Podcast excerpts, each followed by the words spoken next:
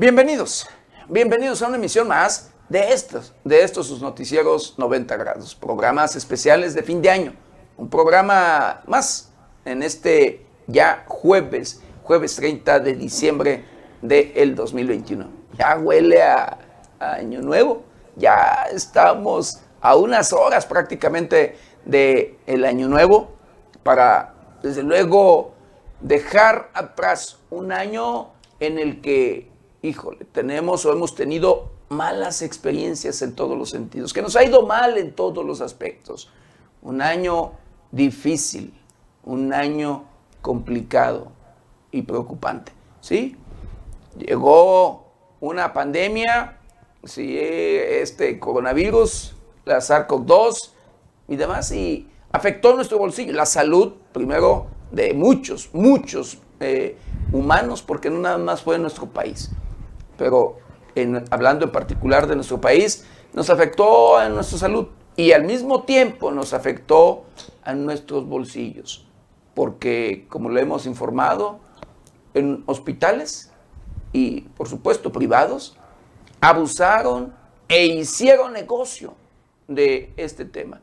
Se aprovecharon de la salud y por supuesto se olvidaron de la ética, se olvidaron del profesionalismo y lo único que les interesaba era enriquecerse, aprovecharse de tener ingresos al costo que fuera, porque hubo hospitales que para atender a una persona contagiada de COVID, querido Vittorio, le pedían cuando menos un depósito para atenderla, un depósito de 500 mil pesos en hospitales privados. Quien no lo tenía, pues por supuesto que no podría ser atendido en esos, en esos lugares. Pero bueno, entre otras cosas, la, la, situación de inseguridad, de corrupción y demás, que también el tema de corrupción, pues de allí fue aprovechado por gobiernos de diferentes estados y desde luego de municipios y demás en nuestro país, porque justificaron de una y otra manera el gasto para ello, para este tema de, de salud. Pero bueno, hoy, como siempre y como en estos días, nos estamos, me acompaña y, de verdad me siento honrado el eh, compartir eh, estos, estos programas especiales e informarle a usted, nuestra querida compañera, o con nuestra querida compañera Berenice Suárez, a quien le doy, pues valga la bienvenida y nuestro saludo, como siempre, día, día a día. Eh, y hoy jueves, que ya la está hasta lista, esperando que sea pues viernes para ya celebrar y apapachar, agasajarse como lo sabe hacer. Bere inquieta, joven, trabajadora, profesional, de verdad mis respetos en todos los sentidos, porque incluso yo le informaba, mire, va a ser madre, se va a estrenar como madre. Y aquí está, al pie del cañón. Mi querida Bere. Efectivamente, Pepe, muchas gracias. También es un placer estar contigo en esta mesa y recordar todo lo bonito y todo lo malo que ha pasado durante el año 2021 y que nos ha dejado gran marca. En este caso, bueno, yo espero, como tú lo mencionas, como dices, bueno, me voy a estrenar como mamá, pues sí, mi hijo va a ser del año 2022, ya casi unos meses para, para dar o concebir y dar a luz a este ser tan querido.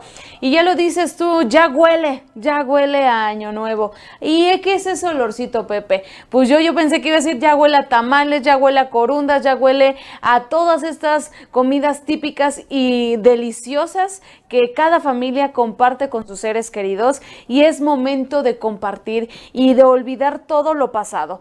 Y lo que no se nos va a olvidar, Pepe, pues son las malas prácticas que hizo Silvano Orioles Conejo, exgobernador del estado de Michoacán, y que nos dejó un muy mal sabor de boca. Y hasta la fecha se han sacado eh, mm, bastantes irregularidades dentro de su administración que se está escarbando poco a poco y Alfredo Ramírez Bedoya ya lo menciona, esto va a ser poco a poco, dio a conocer ciertos eh, lujos que se, se dio Silvano Orioles Conejo, aparte de los helicópteros, ¿eh? Sí, no, no. El tema de corrupción. Hablando del tema de corrupción, precisamente Silvano Orioles Conejo aprovechó de todo. Se aprovechó de todo, en todos los sentidos. En un gobierno o en los gobiernos estatales o federales, los lugares o sectores que tienen mayor recurso, mayores finanzas destinadas para su operación, es salud, seguridad y, por supuesto, educación. Son los tres sectores. Y de esos lugares se aprovechó en todos los sentidos el propio gobernador, de, exgobernador del estado de Michoacán, Silvano Aureoles Conejo. Pepe, yo siento que le agregaría más también en infraestructura, porque dejó obras inconclusas y obras que aún no se han concluido y que la administración entrante no sabe ni cómo, porque realmente las empresas en las cuales Silvano Orioles Conejo depositó grandes cantidades de dinero justificando que se iban a hacer los puentes como la de salida a Salamanca, lo que movemos en el TEC de, en el tecnológico de Morelia, y que siguen sin dar una luz verde. Y ya, casi para finalizar no, este no, No, no, corrupción hubo en todos, en todos los sectores, en los diferentes eh, varios sectores de gobierno de, Michoacán, pero a lo que me refiero es de las dependencias, los sectores que tienen más recursos, seguridad, educación y, por supuesto, eh, infraestructura. No, no, no. Seguridad, educación, y, salud. Son los tres, los tres eh, sectores en sí con mayor recurso. Y de ahí se aprovechó. Uno de ellos se descaró, en todos, pero en el que se descaró así, de verdad, de manera cínica, fue el de seguridad. Porque compró, escuche usted, los predios para edificar cuarteles, cuarteles a la policía de la Secretaría o del Estado de Michoacán, de la Secretaría de Seguridad Pública del Estado de Michoacán. Pero allí lo que hicieron fue comprarlos y hacer ver como que lo habían rentado gastando más de 600 millones de pesos. Pero al finalizar, ya para terminar la administración, unas horas antes, presentó el contrato de compraventa por más de 1.500, si no me equivoco, millones de pesos. Así, la tranza, cuando fueron terrenos ejidales que desde mi muy personal punto de vista no tenían un valor superior a los 5 millones de pesos. Pero, ¿qué te parece si vamos a ver este tema? Instalados en la administración pasada, el exgobernador Silvano Aureoles Conejo mandó construir una casa de gobierno, dio a conocer el gobernador del estado, Alfredo Ramírez Bedoya. En conferencia de prensa, Bedoya señaló que cada casa de gobierno tiene una recámara principal y dos recámaras adicionales amuebladas, palapa, asador, paredes y ventanas que están completamente blindadas, a diferencia de las paredes de los cuarteles que son algunas de plástico, aseguró. Cabe destacar que estas casas destinadas para que Aureoles Conejo pasara la noche cuando estuviera de visita en los municipios y o en los cuarteles están ubicadas justo al lado del helipuerto de cada cuartel. Enfatizó que cada cuartel tiene tres áreas, una que está destinada a los elementos de la seguridad pública, otra que era destinada para ser área administrativa, donde se instalarían oficinas de gobierno como el registro civil, y la última estaba dedicada a ser la casa de alojamiento para Aureoles. La mañana de este miércoles, Alfredo Ramírez Bedoya expuso que los siete cuarteles de la Secretaría de Seguridad Pública del Estado eran rentados. En total se pagaron desde 2016 hasta 2021 un total de 3.425.732.999 pesos. Fue hasta el 28 de septiembre de este año cuando Silvano Aureoles compró las instalaciones de los cuadros policiales, por los cuales se pagó un total de 1.552 millones de pesos adicionales a lo destinado en las rentas. Reportó para 90 grados Luis Manuel Guevara.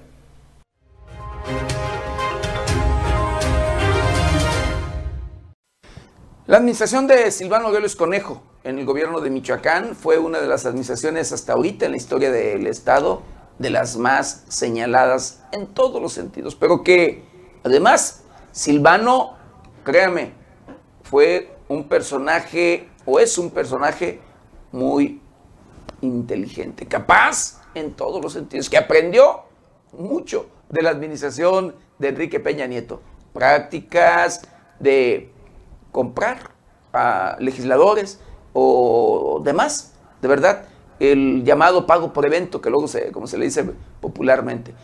Enrique Peña Nieto lo que hacía con diputados, senadores y demás era darles sus maletas llenas de dinero para, él poder aprobar o pasar sus propuestas en todos los sentidos, reformas y demás. Eh, y allí, de allí se aprovechó también eh, de estas prácticas el propio Silvano Aureoles, porque una vez llegando a ser gobernador, él también, él también eh, por allí se decía, hacía llegar las maletas de dinero a los diputados integrantes de las diferentes legislaturas, 73 y 74. Así como usted lo escucha. Pero el propio Silvano, protagonista eh, y demás en todos los sentidos, estratega, pues llevaron o supieron llevar a cabo un pleito, un pleito con el presidente de la República, Andrés Manuel López Obrador, al que pensaron le sacarían provecho, jugo en todos los sentidos. Hizo por allí una coalición o convocó, hizo una alianza con diferentes gobernadores de la República que le denominó federalistas, gobernadores federalistas. Y comenzaron a pelear con el propio presidente de la República. El protagonista de todo, el principal, pues fue Silvano Aureoles Conejo, que finalmente, poco a poco, los gobernadores de los diferentes gobiernos del Estado pues fueron, digo, del, país, de los diferentes estados de la República, lo fueron abandonando y se fue quedando solo, Silvano Aurelio Conejo. Pero él siguió con su pleito. Ya las cosas se tornaron de manera personal, se vieron ya, eh, valga personal, Silvano Andrés Manuel López Obrador, lo que no dejó, por supuesto, nada bueno al estado de Michoacán, este pleito eh, entre el titular del Ejecutivo de Michoacán con el titular del Ejecutivo de nuestro país, Y esta información, como tú lo mencionas, Pepe, se fueron uniendo poco a poco los gobernantes y en este caso el que ya está a la batuta, Alfredo Ramírez Bedoya, mencionó que este pleito solamente era como marketing, era como decir, ah, es que se está haciendo publicidad para las elecciones del año 2024, porque sí, con sus ridiculeces del banquito, de las cartas, de ir a los Estados Unidos, de manifestarse en Palacio Nacional, eh, sí, lo voltearon a ver diferentes personales, personas y personajes y personalidades dentro de la política,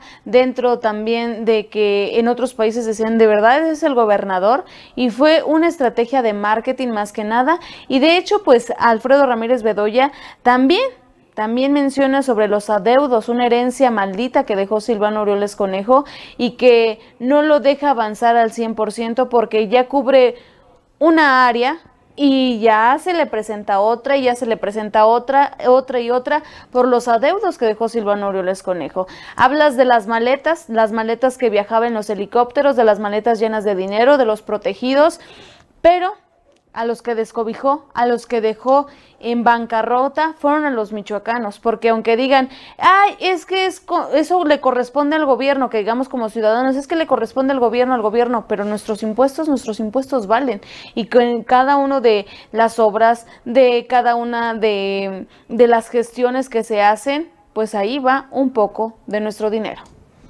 La administración de Silvano Aureoles Conejo fue marcada por todo, de verdad entre ellos el tema de inseguridad en la administración de Silvano, los feminicidios fueron a la alza.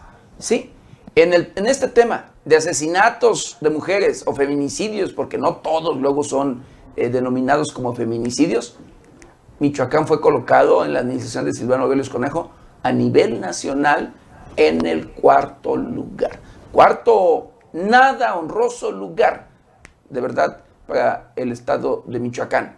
Así como usted lo escuchó. Pero se dieron, se registraron constantemente eh, violencia en contra de las mujeres, asesinatos y, demás. A la fecha todavía siguen las estadísticas eh, siendo marcadas en ese sentido. Las estadísticas siguen dando números en este tema en el estado de Michoacán. Pero, entre otras cosas, el propio, la propia administración de Silvano Aureoles Conejo fue señalada y criticada por, como le hemos informado, querido auditorio, por el contrato de un software de espionaje. Un contrato que el propio Silvano Aureoles Conejo eh, por allí estuvo pagando en dólares. 2.5 millones de dólares mensuales. Un total de 19 millones de dólares. Y esto lo dio a conocer el propio titular del Ejecutivo del Estado de Michoacán, de la actual administración, que encabeza, por supuesto, Alfredo Ramírez Bedoya. Y en eso también se descubrió, Pepe, ya hablábamos de los búnkers lujosos que instaló en la Secretaría de Seguridad Pública, también en Casa de Gobierno, hoy Casa Michoacán, se descubrieron lujosos eh, em, acabados, lujosos en cuanto que también tenía eh, pasadizos secretos y que los medios de comunicación por primera vez eh, estuvimos presentes en esta casa de gobierno que donde vivió Silvano Orioles Conejo y que nos dejó con el ojo cuadrado. Ya hoy actualmente eh, está para que el público acuda, que visite, que lleve a cabo pues como una kermés, se ha llevado como kermeses en los últimos meses de, del año 2021, en el último mes de diciembre, pero en cuanto se dio a conocer esta nota fue en el mes de noviembre, pero vamos a ver la información. El gobernador de Michoacán, Alfredo Ramírez Bedoya, aseguró en entrevista con Carlos Loret de Mola que el pleito del exmandatario Silvano Orioles con el presidente Andrés Manuel López Obrador fue una estrategia de marketing que no le dejó nada bueno a Michoacán Así lo dijo el mandatario de Morena en entrevista al periodista, que acudió a la capital michoacana para entrevistar al nuevo gobernador para el medio Latinus. Esta plataforma de medios ha sido señalada de recibir financiamiento del gobierno de Michoacán bajo la administración de Silvano Orioles Conejo, y precisamente la entrevista giró en torno al exmandatario, cuestionando insistentemente Loret de Mola si se perseguirá al perredista. En la entrevista, el periodista incluso sugiere que López Obrador habría dado la orden a Ramírez Bedoya para echarse al exgobernador, a lo cual el mandatario de Morena respondió negando tal cosa. Ramírez Bedoya explicó que el pleito entre el presidente Silvano Orioles es un pleito prefabricado, es una estrategia de marketing del gobernador para posicionarse a nivel nacional. Calificó esta pelea como inútil para Michoacán. A Michoacán no le dejó nada. Lo que le dejó fue un desastre financiero, deudas, déficit, sentenció el gobernador. El gobierno de Ramírez Bedoya ha divulgado algunos de los excesos encontrados a la pasada administración y destacando la asignación de más de 150 policías estatales para proteger al exgobernador y su familia. Asimismo, se ha revelado que el gobierno de Aureoles pagó más de 1.200 millones de pesos para la renta de aeronaves, mientras que en contratos del sector salud a empresas de socios de Latinus, la administración del exgobernador perredista les dio más de 900 millones de pesos. De enero a septiembre de 2021, último mes de la administración de Silvano Aureoles Conejo, el estado de Michoacán se posicionó en cuarto lugar nacional por homicidios dolosos contra mujeres, una cifra sin precedentes en la historia de Michoacán. De acuerdo con datos del Secretariado Ejecutivo del Sistema Nacional de Seguridad Pública, de enero a septiembre del presente año fueron asesinadas en Michoacán 195 mujeres.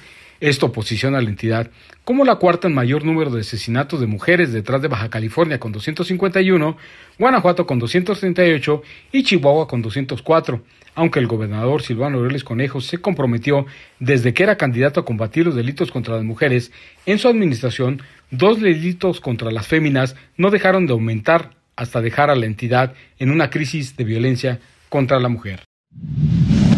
Adeudos heredados de la administración del exgobernador Silvano Orioles Conejo son una herencia maldita, aseguró el gobernador de Michoacán, Alfredo Ramírez Bedoya. Esto luego de los hallazgos del periodo de recepción, ya que 10 dependencias del gabinete legal superan 12.700 millones de pesos en deuda pública.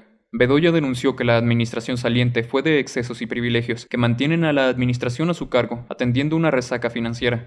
Azucena Marín, Contralora del Estado, señaló que en adeudo no bancario la cantidad asciende a 12.780 millones de pesos, siendo salud y educación los sectores más graves. La Secretaría de Educación del Estado, 6.023 millones de pesos en adeudos a terceros institucionales y empresas, 78.6 millones de pesos al ISTE, 946 millones de pesos de adeudo a prestaciones del 2021 la Secretaría de Seguridad Pública 161.19 millones de pesos, de falta de regularización y comprobación de documentos provisionales 555 millones de pesos, en DPPS pendientes de pago. En el caso de la Secretaría de Gobierno, que fue dirigida por Armando Hurtado Arevalo, mantiene 11.7 millones de pesos en pagos pendientes a proveedores y 8.99 millones de pesos en laudos y sentencias firmes. En la Secretaría de Salud no se ha logrado cuantificar los montos que se heredaron, pues no hay documentos necesarios para comprobar la situación de la instancia. En cuentas bancarias hay inconsistencias de saldos, los expedientes están incompletos, no se recibió el total de los asuntos relevantes, por lo que están sin cuantificar. Hay 701 juicios orales, sin cuantificar y sin presupuesto. El gobernador explicó a los medios de comunicación que el proceso de recepción dura 30 días. Durante este tiempo, se solicita a los funcionarios salientes aclarar sus dudas sobre los manejos en su gestión. Asimismo, enfatizó que al finalizar el periodo que la ley otorga a los funcionarios para realizar las aclaraciones necesarias, comienza el periodo de auditorías y procesos correspondientes en caso de que sea necesario fincar responsabilidades. En 2017, el exgobernador Silvano Orioles Conejo habría firmado un contrato por 19 millones 500 mil dólares por un posible software de espionaje, aseguró el gobernador de Michoacán, Alfredo Ramírez Bedoya.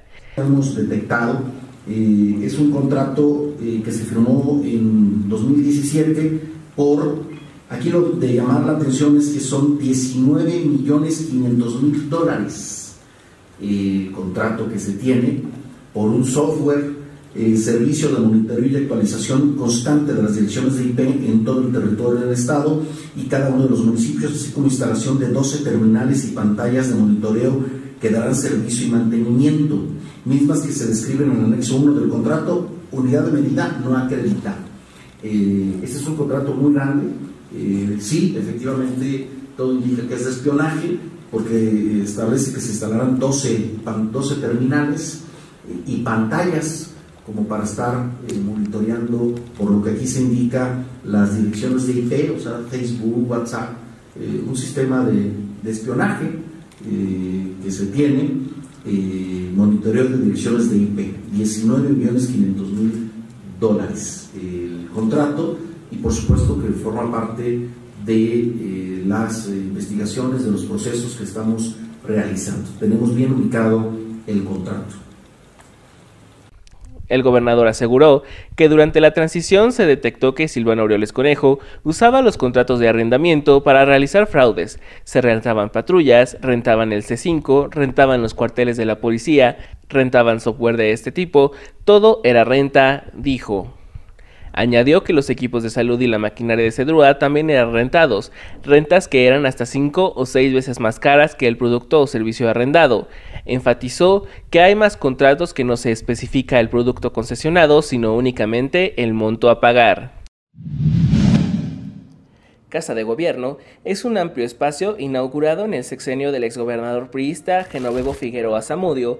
Al menos 10 gobernadores michoacanos han habitado el espacio, cada uno de ellos tenía a disposición presupuesto para realizar las remodelaciones que consideraba pertinentes.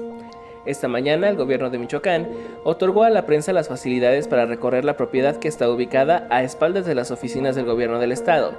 Al ingresar se puede apreciar una primera fuente, algunos macetones y adornos de cantera, algunos armarios de maderas talladas y una banca también de madera. A primera vista se encuentra un domo que fue instalado en la administración del exgobernador Víctor Manuel Tinoco Rubí. A mano derecha se encuentra el Salón Duela, una sala de recreación en que los exgobernadores recibían a sus visitantes y llevaron a cabo fiestas navideñas y un pequeño espacio para baile. Cuenta con un baño individual y una chimenea. Al lado se encuentra el Salón Guadalupe, que recibe este nombre por un cuadro de la Virgen de Guadalupe que se encuentra al entrar. Es uno de los pocos espacios que no ha sufrido remodelaciones desde la duela hasta el mobiliario mismo que ha sido donado por diferentes instituciones y otros artículos pertenecían a Palacio de Gobierno. El Salón Guadalupe está conectado al Salón Piano, que también adaptó el exgobernador Tinoco Rubí. Recibió este nombre porque contaba con la presencia de este instrumento, mismo que fue donado a una institución educativa, aunque el guía del recorrido dijo desconocer en qué periodo se realizó la donación. El salón piano está conectado a una cocina desayunador que tiene un comedor para cuatro personas, una bufetera, algunas artesanías, un armario empotrado y una televisión. Al salir de este espacio, se encuentra una piscina que fue tapada por el exgobernador Silvano Aureoles Conejo, mismo que mandó colocar cristal templado para separar los cuartos de este patio de estar. Más adelante hay una puerta que conecta con una cancha de tenis y una cancha de básquet. A un lado se encuentra un espacio que mandó construir Silvano Orioles, mismo que cuenta con una alberca, un cuarto con jacuzzi privado, mismo que fue cubierto con cemento antes del cambio de administración, por lo que solo hay por fuera algunas tuberías. Al ingresar a los cuartos con paredes de cristal, se encuentra una sala de estar en la que hay algunos sillones, mismos que se encuentran a espaldas con una puerta de servicio. Más adelante está el que pudiera haber sido un gimnasio, sin embargo, este se encuentra vacío, es decir, sin aparatos de ejercicio y dos espejos rotos, dos sillones, un excusado, una tina de hidromasaje, dos cuartos de vapor, un vestidor y una regadera. Al subir las escaleras se encuentra una puerta que conecta al cuarto de servidumbre, sin embargo, esta ha sido clausurada. El segundo cuarto era para los familiares de los mandatarios, mismo que cuenta con un armario vestidor y un baño completo. Al salir se encuentra una sala de estar con un comedor de cristal que conecta a una terraza con vista a la ciudad. Al lado se encuentra un segundo cuarto para allegados, mismo que cuenta con un armario y un baño completo, incluida una tina de hidromasaje. El siguiente cuarto es una sala de televisión en el que no hay televisión, que cuenta con varios libreros que sí tienen libros y un sofá. Al ingresar a la habitación del exgobernador, se encuentra un muro de cantera que divide el espacio, una chimenea, un mueble falso que cubre una salida de emergencia conectada a la cancha de básquetbol, un armario con puertas de cristal, dos muebles con divisiones que podrían haber sido usadas para guardar relojes, mancuernillas o joyas. El vestidor está conectado con un cuarto de baño que cuenta con dos saunas, una tina de hidromasaje, una regadera, un excusado, una barra con dos lavamanos. Cabe destacar que esta habitación cuenta con blindaje en techo, paredes y cristales. Al bajar las escaleras, se encuentra un comedor que forma parte de la construcción original de la Casa de Gobierno, ahora Casa Michoacán. Sobre la mesa y sillas del comedor se desconoce la madera de la que estén hechas, aunque el guía comentó que hay vestigios que podrían confirmar que su origen data de los años 80. La habitación cuenta con un pequeño baño, una chimenea, algunas artesanías y está conectado a una cocina profesional y al cuarto de servidumbre. Cuenta con una terraza que también tiene un comedor para cuatro personas. Por ahora, solo están inventariados los muebles originales y artículos decorativos como piezas de arte. Aparatos electrónicos y otros insumos no están etiquetados, por lo que al final las administraciones podrían ser retirados del espacio sin conocer su destino. Existe un contrato por la remodelación de este espacio en la administración de Silvano Aureoles con un valor de 12 millones de pesos. A pesar de la remodelación, la casa de gobierno presenta daños estructurales como cristales y pedazos de cantera rotos, jardines secos y canchas descuidadas, por mencionar algunos. El gobernador Alfredo Ramírez Bedoya declaró que no vivirá en casa de gobierno, convirtiendo el espacio en la Casa Michoacán y seguirá viviendo en su domicilio actual, Todavía no hay planes para la ocupación de este espacio, sin embargo las oficinas y salones de reuniones del gobierno del estado seguirán en la Casa Michoacán para evitar la renta de espacios.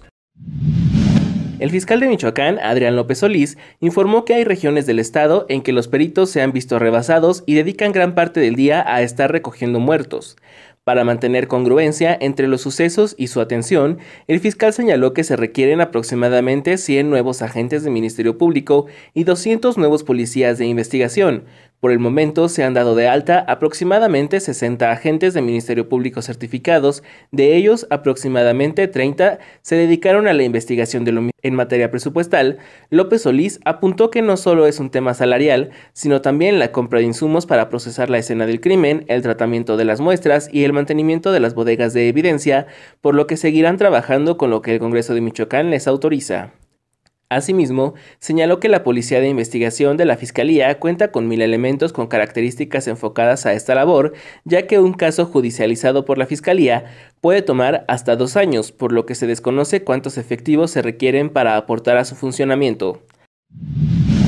El gobernador de Michoacán, Alfredo Ramírez Bedoya, aseguró que existen grupos delincuenciales que usan camuflaje de autodefensas para circular en el estado y así delinquir. En conferencia de prensa, Ramírez Bedoya recalcó que no existe la figura jurídica de autodefensa, por lo que cualquier civil armado está fuera de la ley, aunque se autodenomine autodefensa. Asimismo, declaró que no se permitirá la instalación de estos grupos en el Estado, de la misma manera que sucedió en el sexenio de Fausto Vallejo Figueroa en 2013. Alfredo Ramírez recordó que el extitular de la Comisión para la Seguridad y el Desarrollo Integral en el Estado, Alfredo Castillo Cervantes, entregó 500 armas a la Fuerza Rural. Señaló que este armamento podría estar en el poder del crimen organizado o siendo usado en actos delictivos.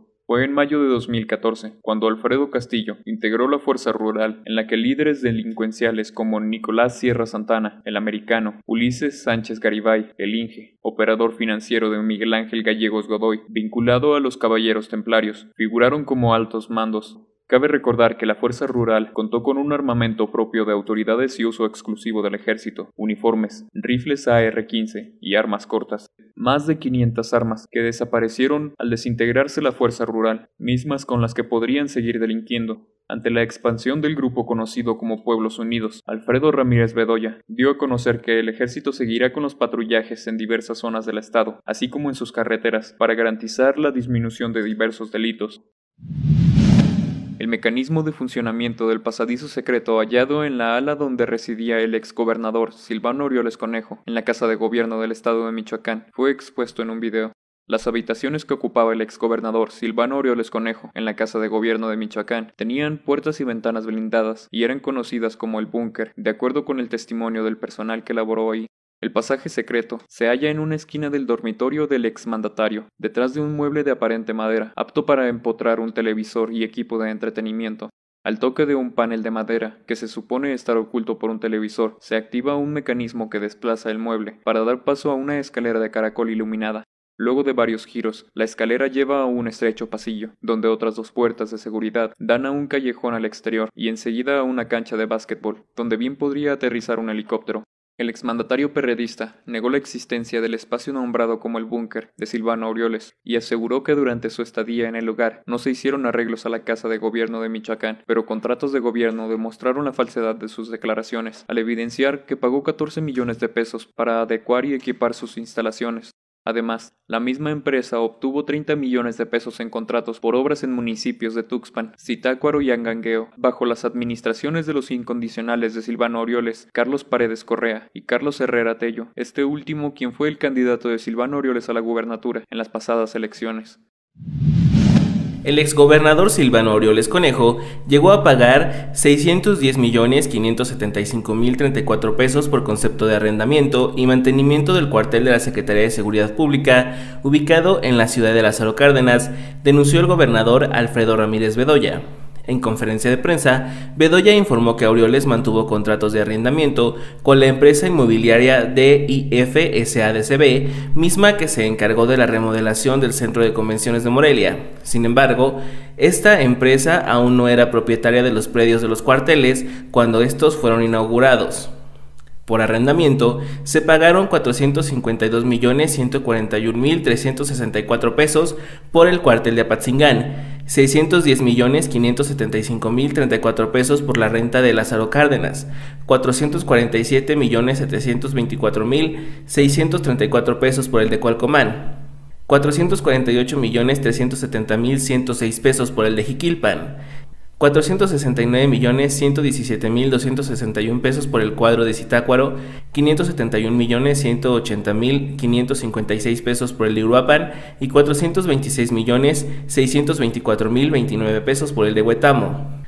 Cada cuartel contaba con un búnker o casa de gobierno que Silvano Urioles usó para dormir cuando visitaba las instalaciones. Sus paredes, a diferencia de los cuarteles, estaban blindadas. Estas casas de gobierno contaban con dos habitaciones, un asador, palapa y estaban ubicados al lado del aeropuerto de cada cuartel el 28 de septiembre del 2021, es decir, dos días antes de terminar su gobierno, Silvano Aureoles firmó el contrato de compra de estos siete cuarteles por un total de 1.552 millones de pesos, pese a que se habían pagado 3.425 millones 732 mil 999 pesos por concepto de arrendamiento y mantenimiento a inmobiliaria DIF. En cada uno de los siete cuarteles de la Policía Michoacán instalados en la administración pasada, el exgobernador Silvano Aureoles Conejo mandó construir una casa de gobierno, dio a conocer el gobernador del estado, Alfredo Ramírez Bedoya. En conferencia de prensa, Bedoya señaló que cada casa de gobierno tiene una recámara principal y dos recámaras adicionales amuebladas, palapa, asador, paredes y ventanas que están completamente blindadas, a diferencia de las paredes de los cuarteles que son algunas de plástico Cabe destacar que estas casas destinadas para que Aureoles Conejo pasara la noche cuando estuviera de visita en los municipios y o en los cuarteles están ubicadas justo al lado del helipuerto de cada cuartel. Enfatizó que cada cuartel tiene tres áreas, una que está destinada a los elementos de la seguridad pública, otra que era destinada para ser área administrativa, donde se instalarían oficinas de gobierno como el registro civil, y la última estaba dedicada a ser la casa de alojamiento para Aureoles. La mañana de este miércoles, Alfredo Ramírez Bedoya expuso que los siete cuarteles de la Secretaría de Seguridad Pública del Estado eran rentados. En total se pagaron desde 2016 hasta 2021 un total de 3.425.732.999 pesos. Fue hasta el 28 de septiembre de este año cuando Silvano Aureoles compró las instalaciones de los cuadros policiales, por los cuales se pagó un total de 1.552 millones de pesos adicionales a lo destinado en las rentas. El exsecretario de Gobierno de Michoacán, Carlos Herrera Tello, se deslindó de los señalamientos de corrupción ocurridos en la administración del exgobernador Silvano Aureoles Conejo, tras darse a conocer la cantidad multimillonaria que éste pagó a través de contratos de arrendamiento. En entrevista con medios de comunicación, Herrera Tello aseguró que se mantuvo lejos de la administración de los recursos económicos cuando ocupó la Secretaría de Gobierno en la administración pasada, por lo que dijo no tener nada que temer o enfrentar ante la ley. En mi responsabilidad, yo estoy seguro de lo que hice y de cómo lo hice, declaró. Asimismo, hizo un llamado al gobernador Alfredo Ramírez Bedoya para que se enfinquen responsabilidades a los presuntos responsables de los posibles desvíos de recursos, para que esto no sea únicamente un tema mediático. El ex candidato al sólido campo dijo no tener intención de reunirse con Ramírez Bedoya, pese a que antes de que se ratificara su triunfo, afirmó que lo haría para llevar una agenda conjunta por el bien de los michoacanos. No me toca, finalizó.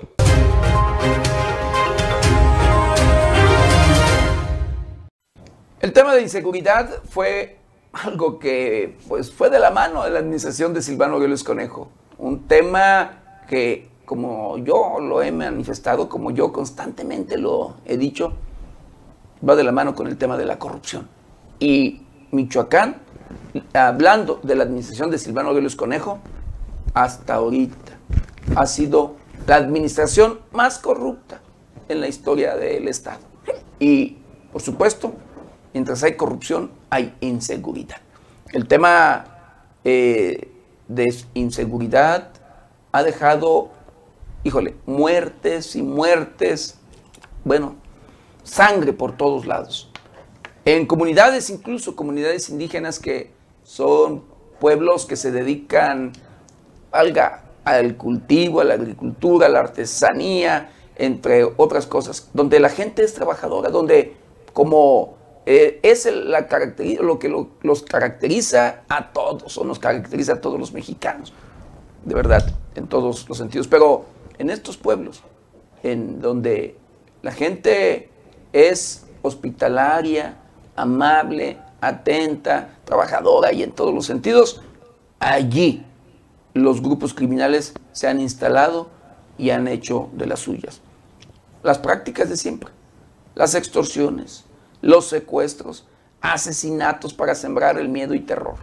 Allí, en algunas comunidades, como es el caso de Tarecuato, en el municipio de Tangamandapio, Michoacán, se robaron la tranquilidad de estos pueblos, de estos habitantes, con los constantes homicidios, incluso homicidios, eh, valga de manera masiva, porque hubo asesinatos de hasta 11 personas, eh, entre ellos 6 menores de edad, así como usted lo escucha. Y, híjole, de, dar coraje, eh, rabia y demás, porque las autoridades no han dado resultados en estos sentidos. Créeme, los grupos criminales siguen haciendo de las suyas, los objetivos criminales siguen operando, muchos de ellos incluso se hacen llamar autodefensas, así como usted lo escucha, pero se han robado la tranquilidad de habitantes de diferentes comunidades, como es esta, esta eh, comunidad de Taricuato, donde la guerra del narco atrapa a los indígenas de esa comunidad. Y mira, Pepe, en esta noticia que lamentablemente pudimos dar a conocer en tiempo informa y que hoy vamos a recordar, eh, mencionaban algunas autoridades, en este caso la Fiscalía General del Estado de Michoacán, a cargo de Adrián López Solís, en el cual decía que no tenían vínculos con el crimen organizado, pero, como lo mencionas, fueron inocentes, fueron personas que sin deberlas y ni temerlas, eh, sufrieron de estos hechos. Estos hechos se presentaron el primero y 2 de noviembre y sucesivamente continuaron con una serie de eh, enfrentamientos, compitiendo a Tangamandapio, a, a, Tarecuato, en una guerra contra el narco y que dejó, como lo dijo Pepe, en una incertidumbre a la ciudadanía. Sí se llevó a cabo el operativo por parte de la Guardia Nacional, por parte de la Secretaría de Seguridad Pública, pero eh, no dieron solución, o sea, solamente estuvieron ahí un corto tiempo porque ya eh, se, deshabilitó este, este operativo que duró a lo mucho pues medio mes o, o casi casi el mes pero en, este, en esta ocasión de los 113 municipios, Pepe, se determinó que 43 del estado de Michoacán están en foco rojo, lo dio a conocer Alfredo Ramírez Bedoya, y que pues no solamente somos los que, no solamente son los que mencionamos, como Aguililla, Tangamandapio, eh, Taretan, o sea, son 43 que están en foco rojo en Michoacán.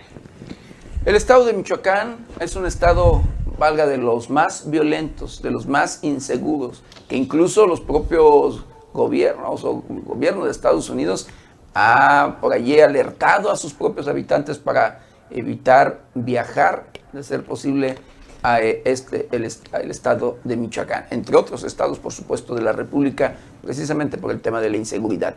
Pero entre los municipios que luego son señalados y conocidos por estos temas de inseguridad, pues es Aguililla, Buenavista, Tepalcatepet, Cualcomán y demás. Cualcomán, que ha sido, pues, en estos últimos meses, pues también eh, un municipio donde los criminales se han peleado el control en todos los aspectos y también que donde han llevado prácticas como es el daño de las vialidades, de las, de las carreteras con maquinaria pesada para la construcción, como es el llamado trascabos o demás en sí. Así, el propio municipio de Cualcomán llegó a cumplir 100 días o más de 100 días eh, con bloqueos y con daños a sus carreteras, o sea, privados prácticamente de su libertad o de libre tránsito en sí. Y Pepe no solamente fue una masacre en Tangamandapio, también en Ciudad Hidalgo encontraron a siete personas ejecutadas, descuartizadas, en pleno centro de la Ciudad de Hidalgo. Y venía un mensaje muy llamativo, en este caso diciendo, vamos por ti, Daniel Correa. Eso advirtieron en un narcomensaje, donde, como se los menciono, no es agradable ver a, muy tempranas horas estos cuerpos desmembrados. Eh, fueron encontrados en un taxi precisamente con esta cartulina y en esto en advertencia a Daniel Correa. Daniel Correa es un líder criminal del oriente del estado de Michoacán, de que se alberga y es originario de Villalongín, San Antonio Villalongín, en el municipio de Ciudad Hidalgo. Y allí, con su familia o familiares, hicieron un grupo criminal. Este grupo que se dedica a la extorsión, al secuestro, robo de vehículos, asesinatos y demás. Y que opera precisamente en esa región, eh, que controlan el tema de la tala de bosques, entre otros hechos delictivos. Y sí, que ahora en la actualidad es aliado del cártel de la familia michoacana y ya de aliados pelean el control con el cártel Jalisco Nueva Generación. Y esto trae violencia, violencia y más violencia. ¿Qué te parece, Bere? Si vamos a ver este, este otro segmento. Un total de 11 personas fueron acribilladas a balazos en la comunidad de Tarecuato, perteneciente al municipio de Tangamandapio, Michoacán. Estos hechos ya fueron confirmados por las autoridades policíacas. Lo anterior sucedió alrededor de las 20-30 horas de esta noche de lunes en el predio conocido como Los Lavaderos, el cual se ubica en la salida a la comunidad de los Gúcuares, señalaron reportes oficiales. Ello provocó una fuerte movilización de cuerpos policíacos de distintos niveles de gobierno. Se dijo que las víctimas son todos hombres de distintas edades, quienes al parecer viajaban en una camioneta y varias motocicletas. Al principio se dijo que se trataba de un enfrentamiento entre grupos antagónicos, sin embargo, ello se destacó y fue confirmado que ellos fueron privados de la vida de forma directa.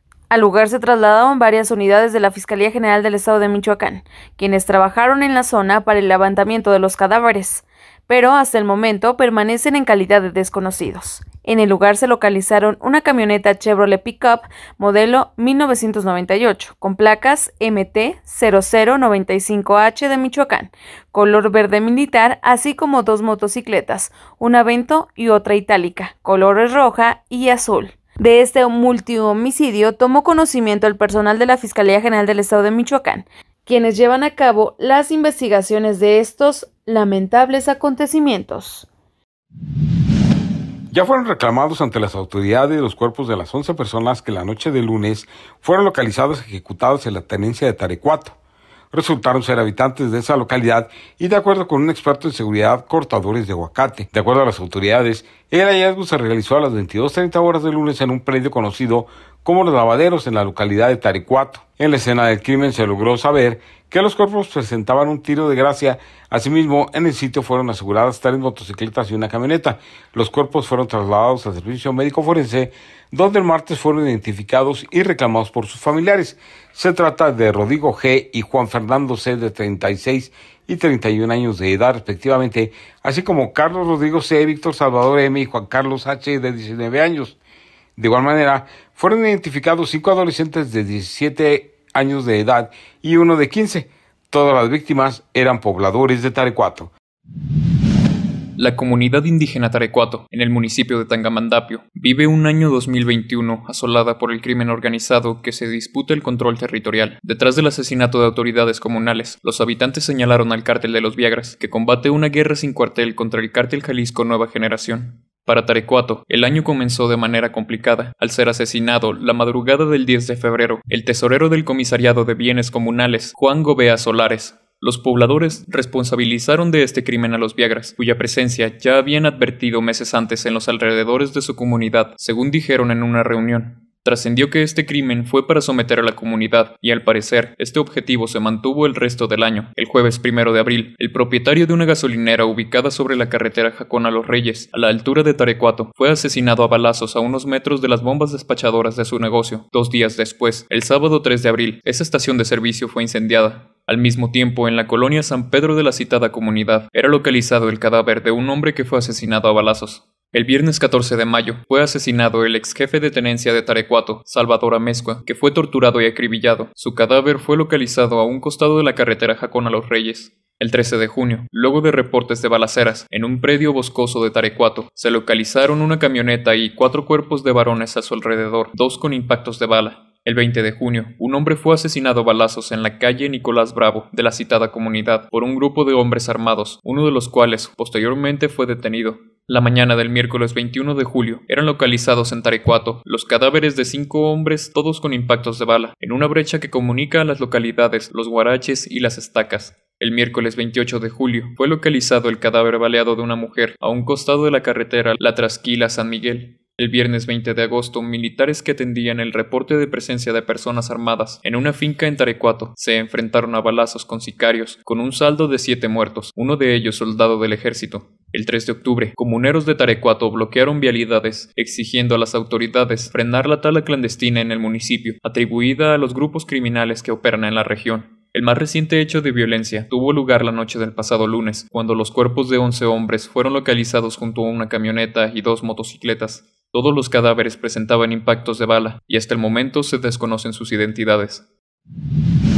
Tras el ataque armado ocurrido en Tarecuato, Tangamandapio, donde fueron asesinadas 11 personas, el gobernador de Michoacán, Alfredo Ramírez Bedoya, informó que 43 municipios del estado se consideran zonas críticas en materia de seguridad. En conferencia de prensa, el mandatario señaló que las localidades michoacanas que hacen frontera con Guanajuato, Jalisco y el Estado de México reportan altos índices de violencia por la presencia del crimen organizado. Es por ello que la Federación y los estados deben coordinarse para trabajar en conjunto y restablecer la seguridad en la región. En cuanto al atentado, Bedoya adelantó que las personas asesinadas en Tarecuato se adentraron en un terreno con poderío de una célula delincuencial, sin precisar cuál, motivo aparente por el que fueron atacados. Asimismo, informó que el Ejército mexicano, la Guardia Nacional y la Policía Michoacán apoyarán a la Fiscalía General del Estado en la investigación del ataque en Tarecuato. Expuso que los familiares de las personas asesinadas en Tarecuato contarán con apoyo del gobierno del Estado para salir adelante. Ramírez Bedoya dijo tener conocimiento de la conformación que mantienen algunas células delincuenciales en la región. Además, señaló que Tarecuato es un foco rojo en materia de seguridad. Recordó que en época electoral asesinaron al candidato a síndico de Morena. Las 11 víctimas del atentado ocurrido el pasado lunes en Tarecuato, Michoacán, no tenían relación o antecedentes penales vinculados con el crimen organizado, informó el fiscal de Michoacán, Adrián López Solís. Resaltó que luego de analizar los cuerpos de los finados no se encontró presencia de drogas. En entrevista con medios de comunicación, el fiscal detalló que estas personas acudieron al predio a buscar panales de abeja para colocarlos en los altares de muertos. Sin embargo, al ser sorprendidos por los delincuentes, estos terminaron con su vida. Señaló que las víctimas se dedicaban al corte de aguacate, además de que seis de ellos eran menores de edad.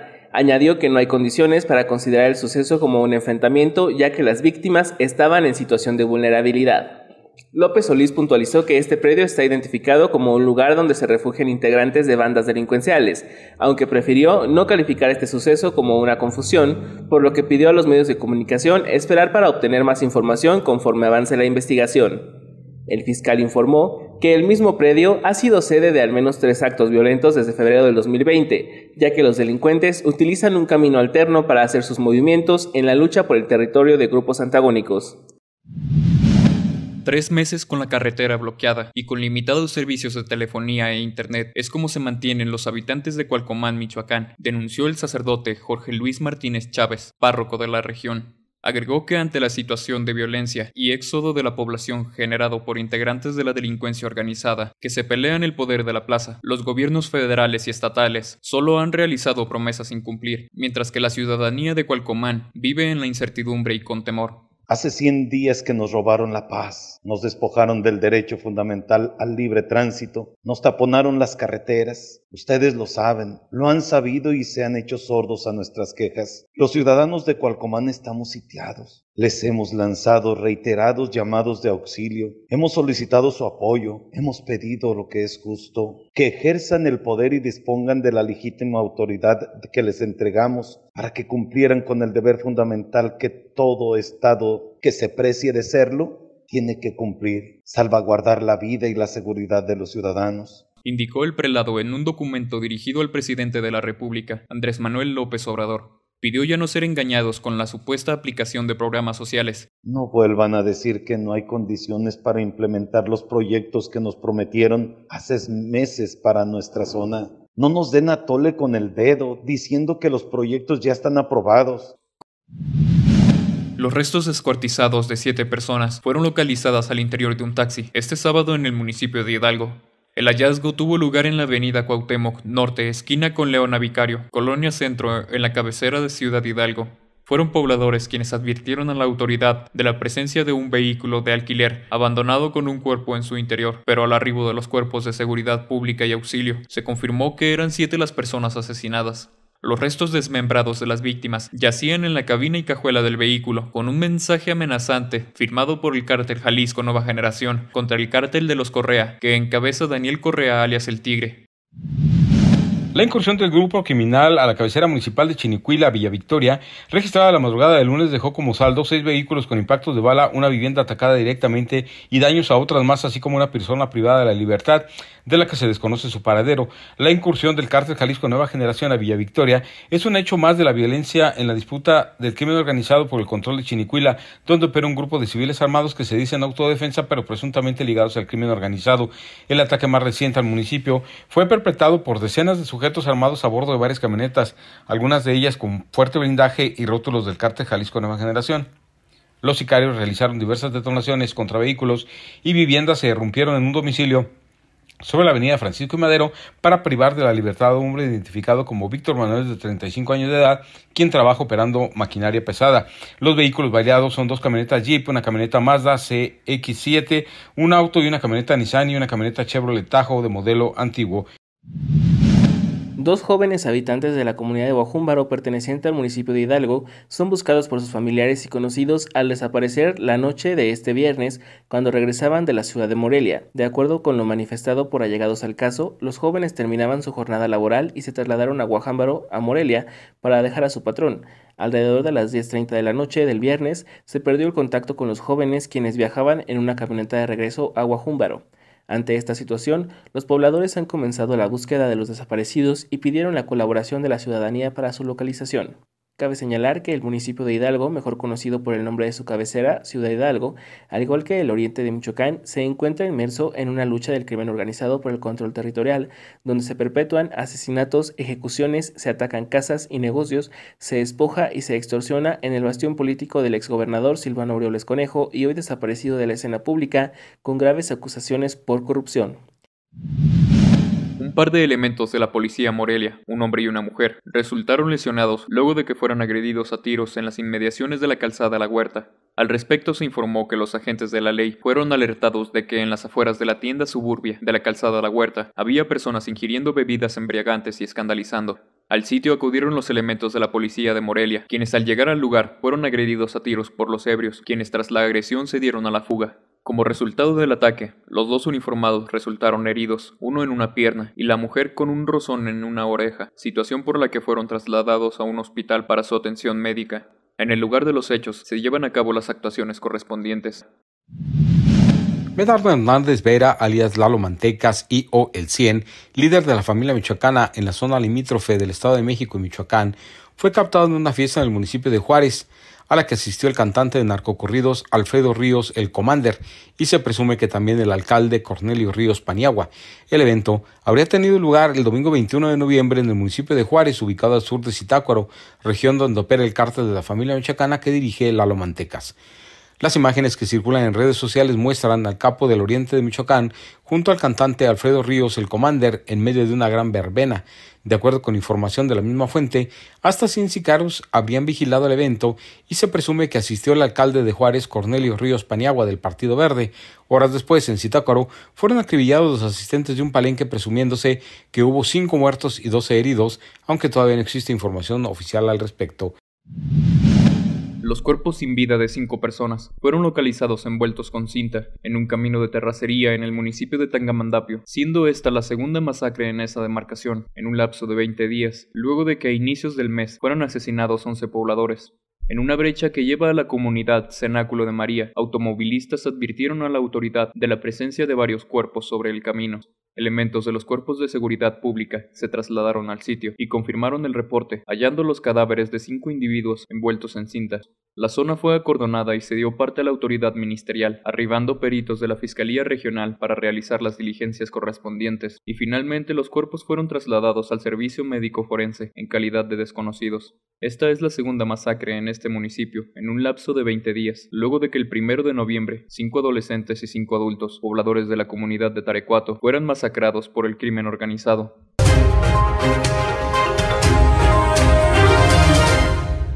Triste lamentable, pero son hechos que se vivieron, se registraron en este 2021 en nuestro país y en particular en el estado de Michoacán, uno de los estados más violentos, más inseguros, que incluso tiene cuando menos tres municipios, tres municipios como eh, de los más inseguros del mundo, que entran entre los 50 municipios o ciudades más inseguras del mundo, así como usted lo escucha. Lamentablemente, una realidad. Pero bueno, así fue eh, lo que se registró o parte de lo que se vio que pudimos informarle y de mayor trascendencia de el, el mes de noviembre. octubre. Noviembre. De noviembre ya. Noviembre. de noviembre. Efectivamente, Pepe, del mes de noviembre, mañana, que es 31 de diciembre, concluimos con el mes de diciembre. Vamos a cerrar con broche de oro, con las noticias que se han generado en este 2021. De verdad me, me, dio mucho gusto estar con ustedes a través de las pantallas, compartir contigo mesa, Pepe, y realmente revivir estos momentos desagradables, pero que han marcado historia. Lo esperamos mañana. Yo soy José Maldonado. Y yo soy Berenice Suárez.